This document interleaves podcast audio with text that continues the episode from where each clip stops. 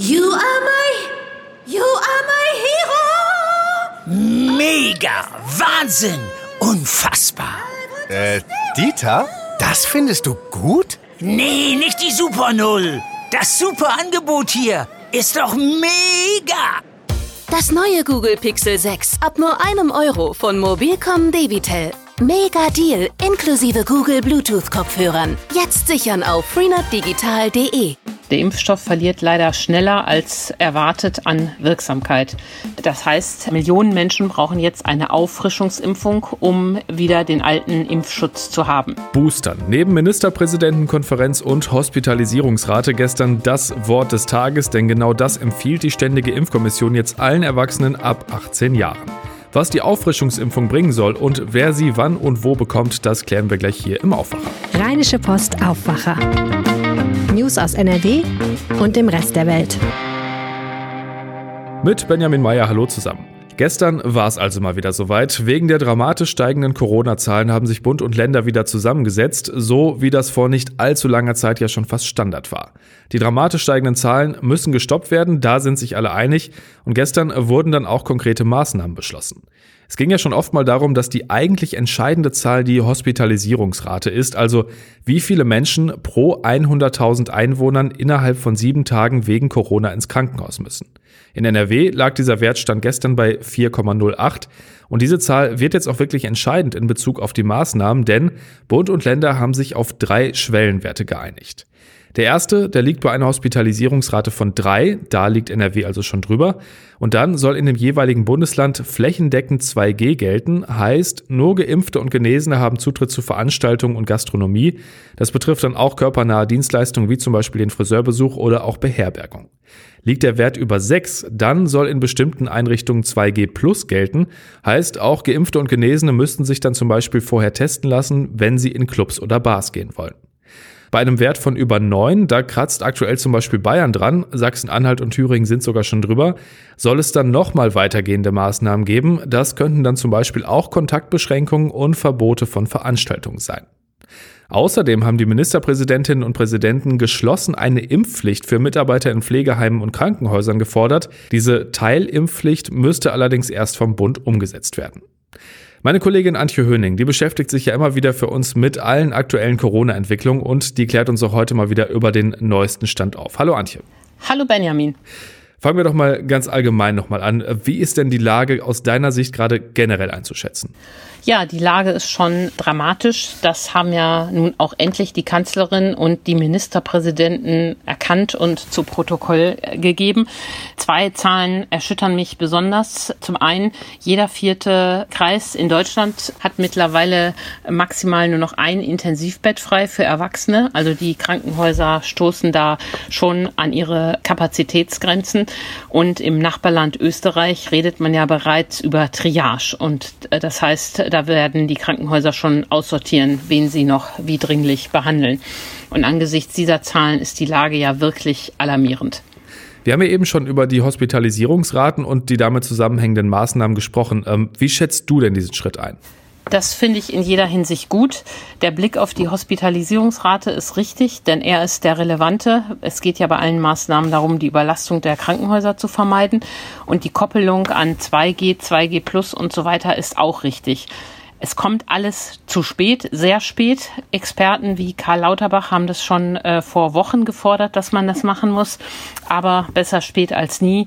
3G in öffentlichen Nahverkehrsmitteln ist vollkommen richtig und auch weitere Verschärfungen. Und wenn man Herrn Wüst genau zugehört hat, hat er ja gesagt, dass regionale Lockdowns etwa in der Gastronomie als weiteres Instrument auch notwendig sind. Denn die Experten sagen jetzt schon, dass es für diese Regeln 2G, 2G Plus fast schon zu spät ist, um die vierte Welle wirklich, wirklich zu brechen. Also wir müssen uns darauf einrichten, dass wir damit nicht hinkommen. Es ist trotzdem gut, dass wir es jetzt machen, aber dass es darüber hinaus auch Teil-Lockdowns geben wird, allen anderen Ankündigungen zum Trotz. Aber die vierte Welle ist, weil zu spät reagiert wurde, nun so stark angewachsen. Zweiter großer Punkt, über den wir jetzt nochmal ausführlich sprechen müssen, ist das Boostern, also die Auffrischungsimpfung. Bei der Bund-Länder-Konferenz war der Konsens, da muss jetzt richtig Tempo gemacht werden und die Ständige Impfkommission, die empfiehlt den Booster seit gestern allen Menschen ab 18 Jahren. Vorher ging diese Empfehlung ja nur an ältere Menschen. Äh, was ist denn der Grund für diese Entscheidung? Ja, wir haben zwei Probleme beim Impfen. Die Ministerpräsidenten haben es gesagt. In Deutschland sind 25 Millionen Menschen noch gar nicht geimpft. Das sind zum einen äh, Kinder, für die es noch gar keinen Impfstoff gibt. Da erwartet man ja eine Zulassung für die 5- bis 11-Jährigen noch vor Weihnachten. Aber es gibt eben auch leider viele Erwachsene, die sich noch nicht geimpft haben. Auch Ältere, für die das äh, Risiko für einen schweren Verlauf oder des Sterbens sehr hoch ist. Jenseits dieser Erstimpfungsproblematik haben wir ein weiteres Problem, über das wir auch schon ein paar Mal gesprochen haben. Der Impfstoff verliert leider schneller als erwartet an Wirksamkeit. Deshalb müssen sich die Menschen jetzt schneller als erwartet boostern lassen. Das heißt, ähm, Millionen Menschen brauchen jetzt eine Auffrischungsimpfung, um äh, wieder den alten Impfschutz zu haben. Äh, und um das voranzutreiben, sind jetzt verschiedene Maßnahmen auf den Weg gebracht worden.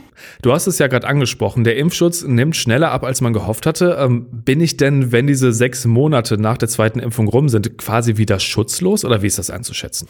Nee, so ist es wohl nicht. Der Chef der Kassenärztlichen Vereinigung Nordrhein, Frank Bergmann, hat ähm, gestern die Studienlage so zusammengefasst. Nach äh, drei bis vier Monaten beginnt der Immunschutz sich abzuschwächen, aber ähm, er verschwindet nicht total.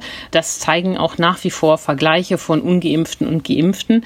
Die Gefahr eines schweren Verlaufs ist bei äh, geimpften ähm, geringer und auch die Gefahr, äh, sich anzustecken, ist geringer als bei ungeimpften aber gleichwohl äh, Schutzquoten von 80 Prozent, wie wir sie am Anfang hatten, sind dann einfach nicht mehr ähm, gegeben. Du bist nicht mehr völlig schutzlos, aber der Schutz ist dramatisch runter und wir selber kennen ja alle inzwischen viele Menschen, bei denen es einen Impfdurchbruch gegeben hat. Also der Booster ist nötig und er hat gleich eine doppelte Funktion. Zum einen wird der alte Impfschutz wiederhergestellt. Und Studien zeigen eben auch, dass man nach der dritten Impfung noch besser geschützt ist als nach der zweiten, also auch ähm, auf ein höheres Schutzniveau gehoben wird. Das ist natürlich prima und ähm, deshalb brauchen wir den Booster jetzt alle. Auch wenn viele ja noch ein bisschen Zeit haben, bis diese fünf beziehungsweise sechs Monate rum sind, ähm, das betrifft ja auch ganz akut schon extrem viele Menschen. Ist das denn überhaupt so schnell machbar oder stehen wir jetzt wieder da, wo wir schon mal waren, dass man nämlich so schnell gar keinen Termin kriegt? Ja, durch dieses chaotische Management von Spahn ähm, in den letzten Wochen ist es jetzt tatsächlich so, dass es äh, nicht einfach sein wird, einen Termin zu bekommen. Hausärzte, mit denen wir gesprochen haben, berichten, dass es teilweise schon bis Februar rein keine regulären Termine geben wird. Die Hausärzte hatten sich ja darauf eingerichtet, dass sie jetzt äh, Schritt für Schritt die Menschen boostern, die ja auch Schritt für Schritt geimpft worden sind. Dadurch, dass es jetzt alles schneller gehen muss, haben wir ein Problem. Denn die sechs Monatsfrist ist auch von der STIKO aufgehoben worden. Auch die STIKO sagt jetzt, impft euch lieber schneller als nach sechs Monaten, wenn ihr einen Termin bekommt. Da müssen wir die nächsten Wochen nutzen, um Kapazitäten hochzufahren. Wie kann das gehen? Der Chef des Robert Koch Instituts hat einen guten Vorschlag gemacht, nämlich, dass auch die Apotheker in das Impfgeschehen einbezogen werden sollten. Da kann ich den Widerstand der Ärzte überhaupt nicht verstehen. Die Apotheker im Rheinland impfen schon gegen Grippe und auch in anderen Ländern impfen Apotheker gegen das Coronavirus. Also warum sollte man nicht diese Kapazität jetzt nutzen, um zusätzlich Möglichkeiten zu schaffen, sich boostern zu lassen? Mit Impfsprechstunden am Adventssamstag und Sonntag, den Praxen dankenswerterweise anbieten, werden wir nicht hinkommen. Parallel werden die Städte deshalb auch ihre Impfstellen ausbauen. Das sind ja die Impfzentren Light, ähm, wie es nun zum Beispiel in Düsseldorf ähm, gibt. Auch da muss man weitermachen, weil äh, die Zahl, die wir brauchen, ist äh, ziemlich heftig. Allein bis Weihnachten haben 25 Millionen Menschen Anspruch auf Booster, weil bis Weihnachten 25 Millionen Menschen länger als ein halbes Jahr Zeit haben verstreichen lassen nach der zweiten Dosis. Das heißt, für diese 25 Millionen Menschen muss vor Weihnachten der Booster her. Und wie die Ärzte das schaffen wollen, die ja immer danach gerufen haben, dass sie impfen wollen, ist mir noch ein bisschen schleierhaft. Wenn meine zweite Impfung jetzt tatsächlich sechs Monate her ist, wie komme ich denn jetzt am einfachsten und schnellsten an den Booster? Es gibt ja zum Beispiel auch Menschen, die gar keinen festen Hausarzt haben. Dann wird es ja wahrscheinlich schon schwieriger, oder? Ja, ähm, wenn du einen Hausarzt hast, versuchst du mit ihm einen Impftermin vor Weihnachten zu machen Wenn du keinen Hausarzt hast, gibt es zwei Möglichkeiten. Entweder du wendest dich an eine Impfstelle in deiner Stadt. Ich hoffe, es gibt in deiner Stadt eine Impfstelle, sonst kommt sie hoffentlich noch. Darüber hinaus gibt es bei der Kassenärztlichen Vereinigung Nordrhein auch eine Liste von Praxen, die Menschen impfen, die auch nicht zu ihrer Stammkundschaft ähm, gehören. Auch darüber ähm, kann man es ähm, versuchen. Und da sollte man jetzt einen Termin machen, selbst wenn erst in zwei Wochen das vielleicht nötig ist, um da Gewissheit zu haben und damit die Praxen auch planen können. Dass jetzt schon die dritte Impfung nötig wird, das war ja so eigentlich nicht abzusehen. Ähm, weiß man denn, wie lange die jetzt vorhalten wird, wenn man die bekommen hat?